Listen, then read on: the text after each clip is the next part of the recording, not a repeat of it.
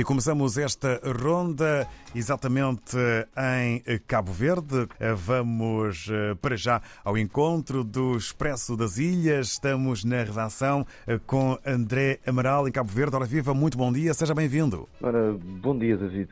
Eh, então, esta semana o, o Expresso das Ilhas traz na manchete uma reportagem sobre a terceira idade a terceira idade aqui em Cabo Verde. Vamos falar de terceira idade. É então o título desta reportagem, onde se fala de uh, problemas, condições de vida uh, e também uh, abusos de alguma da população cabo-verdiana de terceira idade.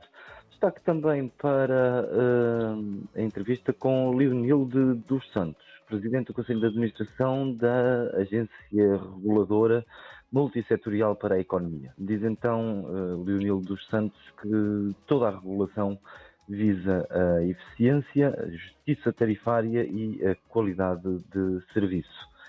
Esta semana damos continuidade à reportagem que na semana passada fez manchete sobre o, o tráfico de droga em Cabo Verde.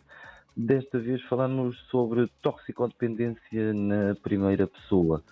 Christian uh, ainda se lembra do transe vertiginoso que teve após o primeiro fumo de cocaína. Uma reportagem então a ler na edição desta semana do Expresso das Ilhas. Mais dois títulos uh, destacar. O primeiro para uh, o início da utilização da assinatura eletrónica no serviço de registros notariado e identificação aqui em Cabo Verde.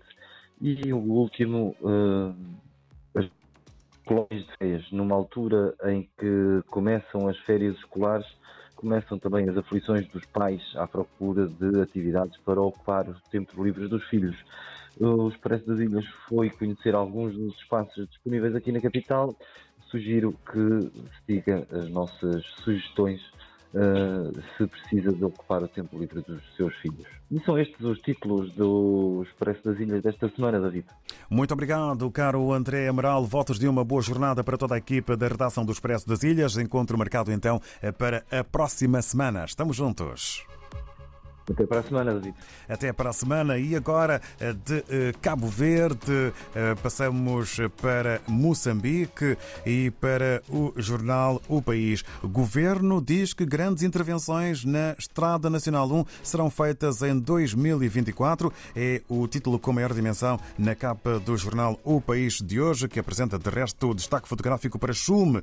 Diz que a segurança está garantida no norte de Cabo Delgado. Ainda um um outro assunto a fazer manchete na capa eh, do eh, país eh, de hoje. Graça Machel quer mais mulheres no setor económico. Para conferir nas páginas interiores do jornal O País. Ora, passagem para o jornal de Angola sobre a cimeira quadripartida de Luanda. Dá este assunto, resulta no título com letras garrafais: União Africana garante apoio técnico e financeiro para a estabilização da região dos Grandes Lagos. Ainda sobre a comissária da OUA, Josefa Saco, realça papel de África na resposta às alterações climáticas. E a partir de hoje, escreve o Jornal de Angola, fibra ótica liga Angola à Zâmbia. Passagem agora eh, pelos eh, títulos eh, que marcam a imprensa são tomense.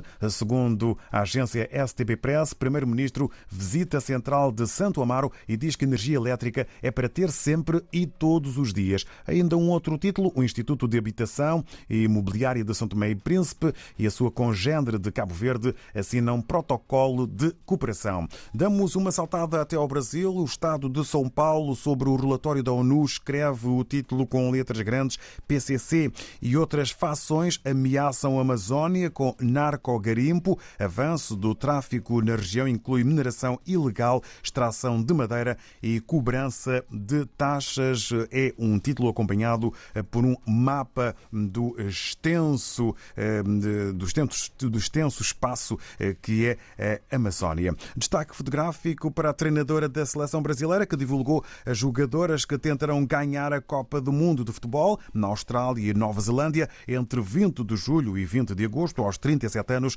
Marta vai para o sexto Mundial eh, com dúvida sobre titularidade, o assunto que resulta eh, no título que acompanha a fotografia da treinadora da seleção brasileira.